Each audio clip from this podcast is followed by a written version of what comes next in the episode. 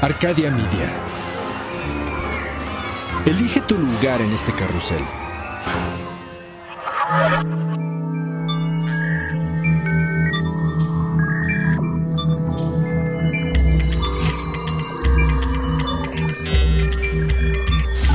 El espacio digital es consumido por la luz de Olin, el astro rey que precipita su luz en un equinoccio de fuego.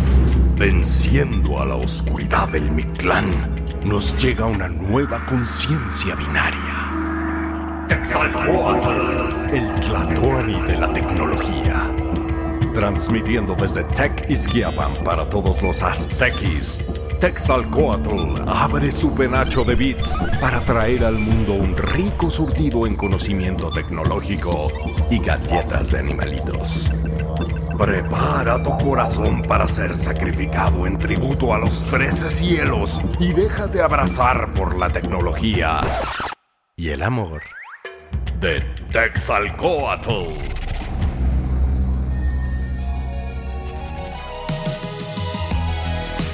Amigos, ¿cómo están? Les saluda nuevamente Texalcoatl, el Tlatoani de la tecnología. Pues nuevamente aquí con ustedes, saludándolos, esperando estén muy bien. Y bueno, hemos preparado mucha información para todos ustedes, para que sigan al día, aunque estén todos a salvo en sus casas, a pesar de la situación que el mundo padece por esta pandemia. No han dejado de salir las buenas noticias y de los avances tecnológicos y todo esto que a todos nos interesa tanto. Hoy en este programa no vamos a tener ninguna otra sección, más que noticias de los 13 cielos. Afortunadamente el mundo sigue y hay nuevas noticias, hay varias notas que sin duda van a ser de interés para todos ustedes y sin mayor preámbulo nos vamos a las noticias. Noticias de los 13 cielos. Eventos de otras tierras y confines del universo. En esta sección de noticias de los 13 cielos, empezamos ni más ni menos por noticias relacionadas con nuestros amigos de Apple. Como ustedes saben, todos los años Apple organiza en fechas de verano su conferencia para desarrolladores, el famosísimo WWDC. En este año, si bien ya se había dado a conocer de que el evento se iba a cancelar por obvias razones de la pandemia, Apple ha confirmado que el evento se va a hacer pero en línea, es decir, todo el evento será transmitido en línea y esto tiene muchas ventajas y muchos beneficios. Primeramente Apple está diciendo que el evento va a ser el día junio 22, ya estamos muy cerca de esa fecha. Y como ustedes saben, este evento Apple lo aprovecha para platicarle al mundo sus nuevos avances, sus nuevas evoluciones de las plataformas y puntualmente desarrollos de los sistemas operativos que corren en sus productos, empezando con el sistema operativo del iPhone, el iPad y por supuesto el sistema operativo de las computadoras y otros productos Apple, en donde ellos aprovechan para mostrar las mejoras, las siguientes versiones,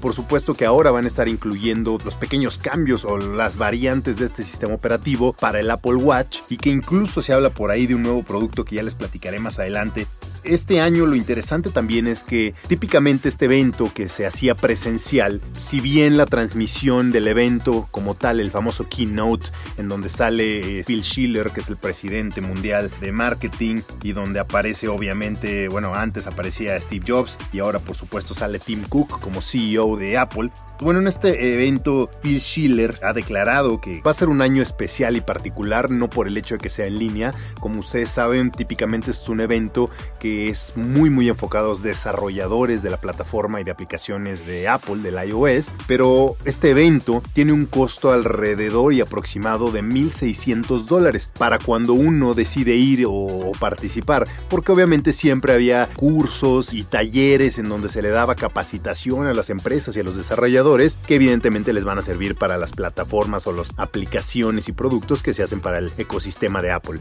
Pero este año, como les decía, lo especial no solamente es que va a ser en línea, sino que además va a ser gratuito a nivel mundial. Entonces todos estos pequeños seminarios, cursos y demás información será gratuita Apple estará próximamente enviando, obviamente, o lanzando la información que necesita uno para suscribirse, pero se me hace muy interesante que una empresa tan grande, y sobre todo tratándose de cuestiones económicas, donde ellos aprovechan muy bien este tipo de eventos, finalmente hayan decidido apoyar al mundo y hacerlo gratuito para todos los desarrolladores. En este evento obviamente se van a estar dando nuevas noticias del sistema operativo del Apple Watch, del sistema operativo 6, del iPad OS, de Siri, de cosas interesantes que han ido saliendo de Apple a lo largo de los años y que no han sido tan nombradas, pero ellos empiezan a trabajar en esto, como puede ser el sign-in de Apple, eh, así como ahorita ustedes están acostumbrados o han visto mucho que cada vez que descargas una aplicación y demás, tú puedes crear tu propio acceso, tu contraseña, o te aparece ahí el botoncito de ingresar con Google, ingresar con Facebook,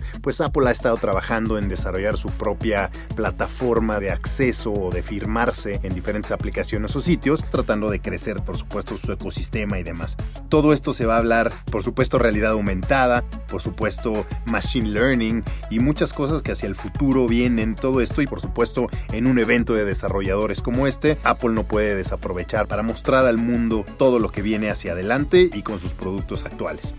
Y curiosamente, parte de las noticias que quería platicarles es que, bueno, ya se ha filtrado mucha información del nuevo producto que se dice que se va a lanzar, como todos los años, alrededor de septiembre. Me refiero al iPhone 12, que ya habíamos platicado, como les decía en el podcast anterior, pues se filtró información que, insisto, ya no sabe uno si esto es filtrar o más bien lo sacan de manera extraoficial. Se está filtrando información y de que es muy posible ahora sí que Apple lance lo que se conoce como el Apple Glass, estos lentes y literalmente unos lentes, no un visor como los que hemos visto en juegos de consolas u otros, unos lentes de realidad aumentada que servirán para diferentes aplicaciones y diferentes cosas, como lo han visto ustedes seguramente en películas, tú te pones unos lentes normales y dentro de tu campo de visión y aprovechando la pantalla del vidrio de los lentes, pues tienes ciertas proyecciones que obviamente tu ojo va a distinguir, tipo hologramas, información, que dependiendo de la aplicación, dependiendo de los lentes, pues será información que sea de utilidad o relevante para el momento.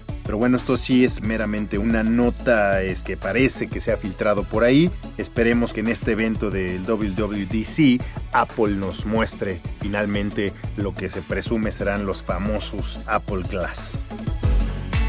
Continuando con las noticias de los 13 cielos, recordarán por supuesto, y lo hemos platicado ya en muchos episodios, hemos seguido relativamente a detalle toda la novela entre la empresa china Huawei y el gobierno de Estados Unidos, pues cuando pensamos que no podía ponerse peor resulta que sí. Recientemente el gobierno de Estados Unidos acaba de confirmar que el bloqueo contra la empresa china Huawei se va a extender por lo menos hasta el año 2021, sin decir exactamente en qué parte de 2021. Y esto ha seguido el impacto colateral, el daño colateral que ha tenido esto, en donde Huawei definitivamente, como ya les habíamos dicho también, deja de tener teléfonos con, con Android, con Google, y ha desarrollado su propia plataforma HMS y servicios, y etcétera, etcétera. Pero ahora con todo esto del que va a continuar el bloqueo hasta 2021, pues adicional el gobierno está prohibiendo el uso de su tecnología. Y eso obviamente impacta en algo muy muy muy complejo que tiene que ver con los procesadores. Como ustedes saben, todos los teléfonos Huawei estaban hechos o tenían adentro un procesador de la empresa High Silicon. High Silicon es una empresa propiedad de mismo Huawei y ellos eran quienes hacían sus procesadores y todo el cerebro que va dentro de los teléfonos. Pero al haber extendido este bloqueo el gobierno americano, pues esto pone nuevamente en un jaque adicional a Huawei porque tampoco nadie va a poder usar sus procesadores ni ellos mismos. Pero bueno, no hay historia que tenga ambos lados y sin duda los señores de Huawei son muy resilientes y son una empresa muy muy muy fuerte que no se quiere dejar intimidar ni por Google ni por el gobierno americano ni nada. Recientemente también se está lanzando la noticia y es parte de la respuesta que tiene la empresa Huawei de que si bien no va a poder utilizar sus procesadores High Silicon para sus productos ni ninguna de sus tecnologías, Huawei anuncia que está haciendo una alianza o ya hizo una alianza con la empresa MediaTek y Unisoc. ¿Quién es MediaTek y Unisoc? Haciendo un poquito de, paréntesis, en el mundo de los procesadores hay pocas empresas que tienen la capacidad global de fabricar los procesadores, el cerebro de los teléfonos y muchos otros productos. El principal de ellos sin duda es Qualcomm, una empresa americana, pero de ahí obviamente está una empresa asiática que es MediaTek y quizá un poquito abajito de ellas. Por supuesto está Huawei por la capacidad de volumen que tiene con su empresa High Silicon, pero saliendo de eso específico y empresas que no se dedican a productos en particular, está MediaTek y Unisoc. MediaTek le sirve muy de cerca a Intel, muy de cerca a Qualcomm Y Unisoc, aunque es una empresa un poco más nueva, también tiene grandes desarrollos y tiene ya algunas propuestas incluso para procesadores y tecnología que soporte 5G. De manera tal que Huawei está haciendo esta alianza con MediaTek y Unisoc para también con eso reducir o contrarrestar o pelear con el bloqueo que insiste el Estados Unidos en ponerle y no comprometer muchos de sus productos o todos sus productos con el tema también de los procesadores high silicon. Entonces, pues bueno, estaremos muy próximamente viendo que los productos Huawei tendrán procesadores Unisoc o MediaTek. No dudamos que en algún futuro cercano, y eso dependerá de cómo mejore la relación entre Estados Unidos y China y Huawei en este caso, quizá también parte de la solución sea que los amigos de Huawei tuvieran que hacer cierto tipo de productos o alguna parte de su portafolio de productos y que incorporen tecnologías americanas como puede ser Intel o como puede ser Qualcomm por supuesto. Pero bueno, ya les estaremos dando detalles y estas noticias que sin duda son muy muy importantes porque al final tienen que ver con el desarrollo y crecimiento de los productos y por supuesto en algún punto el precio de los mismos.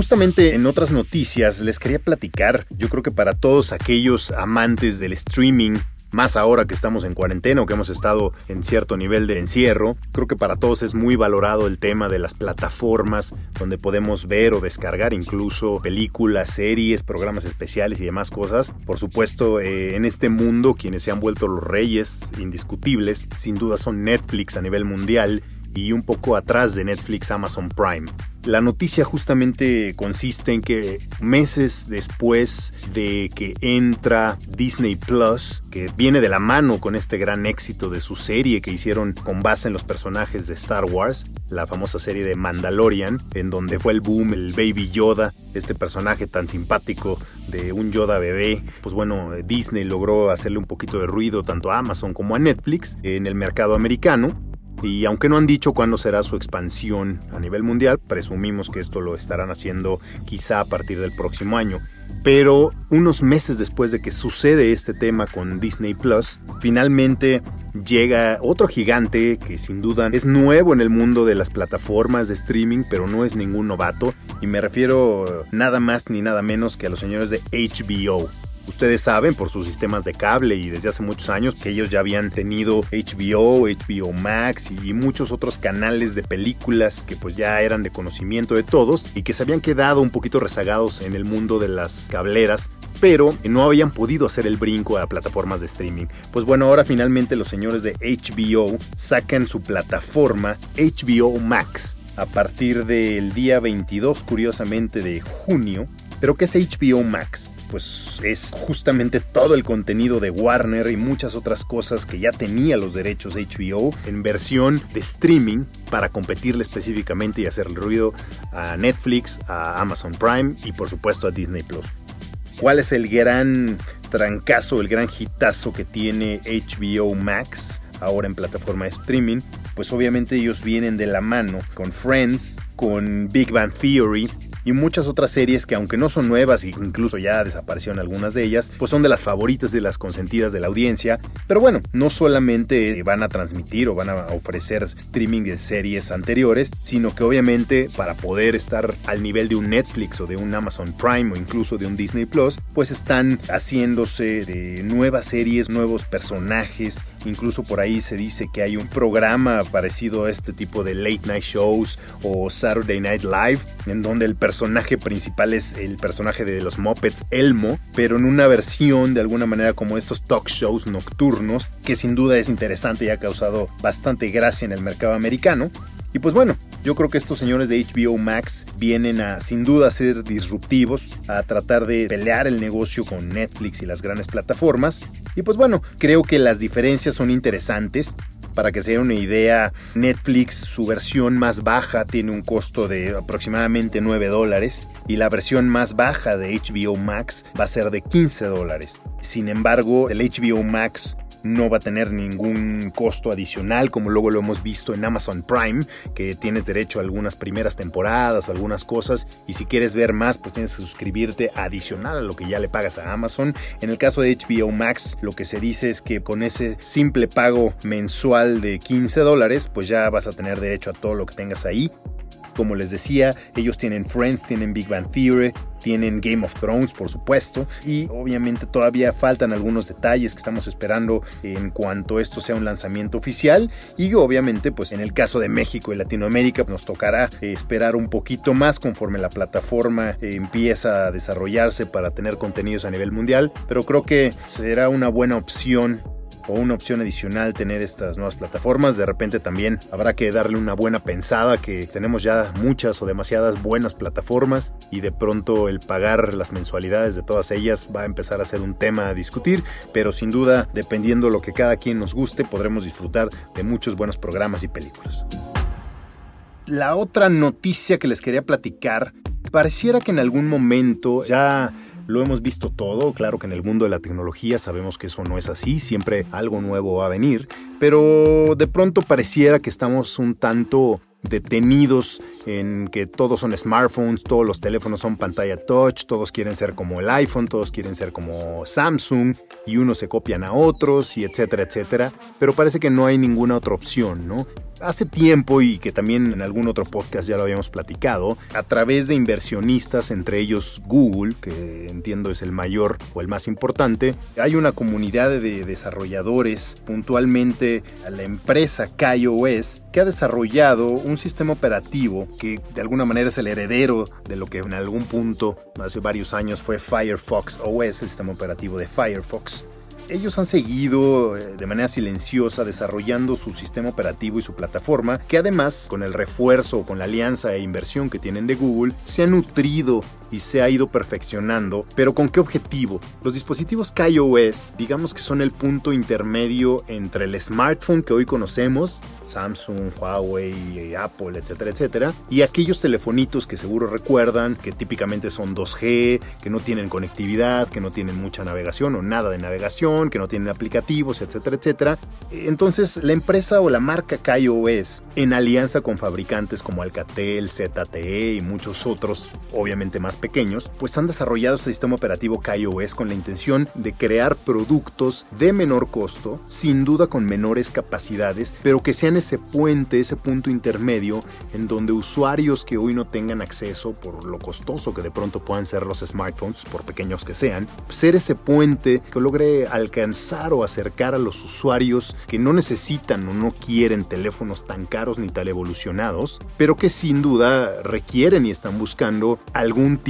de mejora o algún tipo de crecimiento en términos de tecnología. Hoy día si uno va a cualquier tienda de conveniencia, quizá un 7-Eleven, un Oxxo y cualquiera de estas tiendas pequeñas de las que hay en las gasolineras quizá y demás, pues te puedes encontrar teléfonos de marcas conocidas o no conocidas que te pueden costar 10 dólares, 8 dólares, el equivalente a 100, 200, 300 pesos mexicanos, pero obviamente son teléfonos de tecnologías viejas, que son de redes 2G, que quizás solamente soportan mensajes de texto, SMS de generación anterior, que no tienen acceso a WhatsApp, no tienen navegador, no tienen aplicaciones y muchas otras cosas que al final la gente empieza a buscar sin que esto signifique que quieran o puedan gastar en un smartphone más grande. Entonces, los señores de KaiOS, con la alianza que tienen con Mozilla, con Google y demás, y en alianza otra vez con las marcas Alcatel, ZTE y algunas otras, pues han estado trabajando para desarrollar este punto intermedio, como les decía, y poner en los mercados emergentes como la India, por supuesto Latinoamérica y en general a nivel mundial, esta opción de teléfonos que permita a las poblaciones, que permita a los países poder tener un mayor porcentaje de gente conectada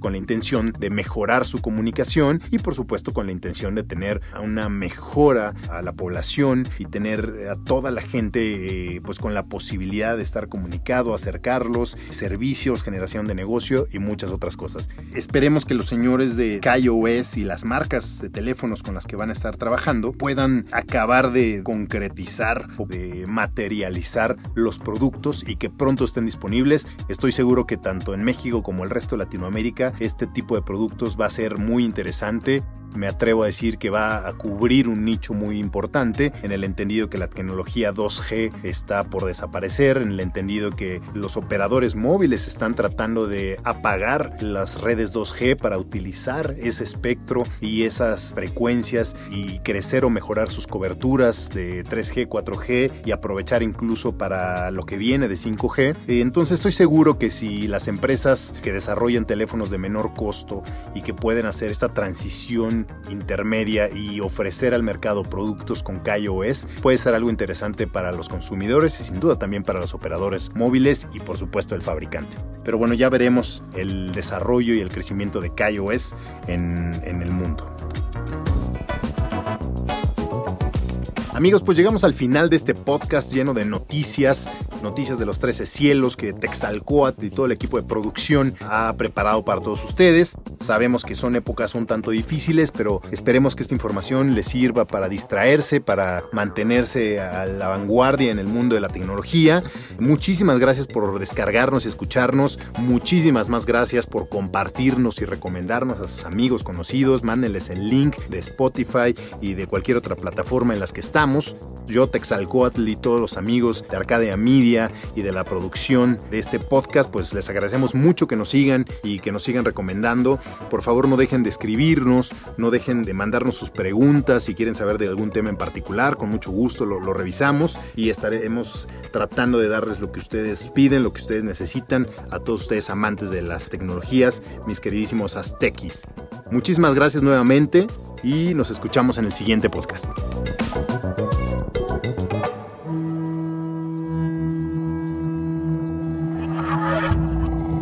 El templo de Texalcoatl se cierra hasta que un fuego nuevo sea encendido. O sea, cuando tengamos chance. Mientras tanto, abre tu penacho y comparte la energía que te ha regalado el Tlatoani de los Beats. Y el amor. Ningún gadget fue sacrificado durante la producción de este podcast. Vuélvete vegano. Arcadia Media.